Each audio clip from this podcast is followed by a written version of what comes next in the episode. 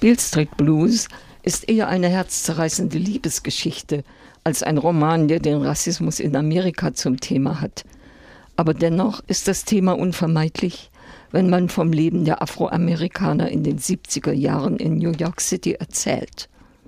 Tisch und Fonny, sie 19 und er 22 Jahre alt, sind schon lange befreundet gewesen, kurz vor kurzem aber ein Liebespaar geworden, das heiraten will und ein geräumiges Loft gefunden hat mit genügend Platz für Fonnys bildhauerische Ambitionen.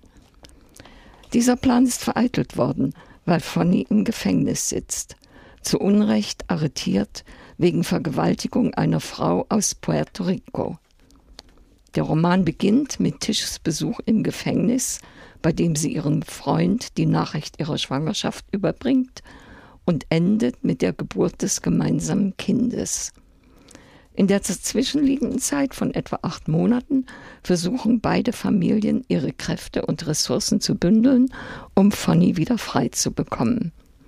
Tischs ältere Schwester, die downtown als Sozialarbeiterin in einem Jugendzentrum tätig ist, kann einen Anwalt, einen Weißen, für den Fall gewinnen, der sich sogar kooperativ und helfend erweist. Tischs Mutter Sheila reist sogar nach Puerto Rico um die inzwischen dort lebende Frau, die Fonny vergewaltigt haben soll, zur Zurücknahme der Beschuldigung zu bewegen. Vergebens. Bei der Gegenüberstellung war Fonny der einzige völlig Schwarze in der Männerriege gewesen, und die Frau hatte ihn wohl deshalb als Täter identifiziert. Dass er überhaupt angeklagt wurde, verdankt er der Rachsucht eines weißen Polizisten. Der hatte Fanny festnehmen wollen, als dieser seine Freundin vor sexueller Belästigung durch einen Italiener schützen wollte und den Angreifer niedergeschlagen hatte.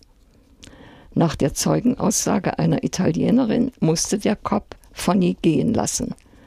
Aber dieser ahnt schon, dass der Mann bei der nächsten Gelegenheit Rache nehmen würde. Ich zitiere. Dieser Polizist, sagte Fanny, dieser Polizist. Was ist mit dem Polizisten? Auf einmal, ich weiß nicht wieso, war ich so stumm und so kalt wie ein Stein vor Angst. Der wird versuchen, mich dran zu kriegen. Wie denn? Du hast doch gar nichts gemacht. Das hat die italienische Lady gesagt. Und sie hat auch gesagt, das würde sie unter Eid wiederholen. Ja, genau darum wird er ja versuchen, mich dran zu kriegen. Weiße Männer haben es gar nicht gern, wenn eine weiße Lady ihnen sagt, sie seien ein Haufen Arschlöcher. Und der schwarze Typ hat recht und leck mich am Arsch. Er grinste. Weil genau das hat sie ihm gesagt. Vor allen Leuten. Und er konnte überhaupt nichts machen. Das vergisst er nicht. So sitzt er also im Gefängnis, während Tisch in einem Kaufhaus am Parfumstand arbeitet. Ein zweites Zitat. An den Tresen kommen nicht nur alte weiße Damen, die an meinem Handrücken schnuppern wollen. Ganz selten mal verirren sich auch schwarze Typen in die Nähe. Und wenn einer herkommt, falls er herkommt, ist er meistens offener und immer direkter. Vielleicht erinnere ich schwarze Männer wirklich zu sehr an ihre hilflose kleine Schwester. Vielleicht wollen sie nicht, dass aus mir eine Hure wird. Vielleicht kommen die schwarzen Typen einfach nur näher ran, um mir in die Augen zu gucken, um meine Stimme zu hören, um die Lage zu peilen. Und nie schnuppern sie an meinem Handrücken. Ein Schwarzer streckt seine Hand aus, damit ich sie einsprühe, und hält seine eigene Hand an die Nase. Und er tut gar nicht erst so, als wenn er Parfum kaufen will. Manchmal tut er es, Parfum kaufen, meistens nicht.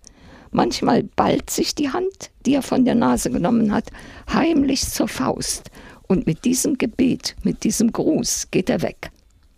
Ein weißer Mann hebt immer meine Hand an seine Nase und hält sie da.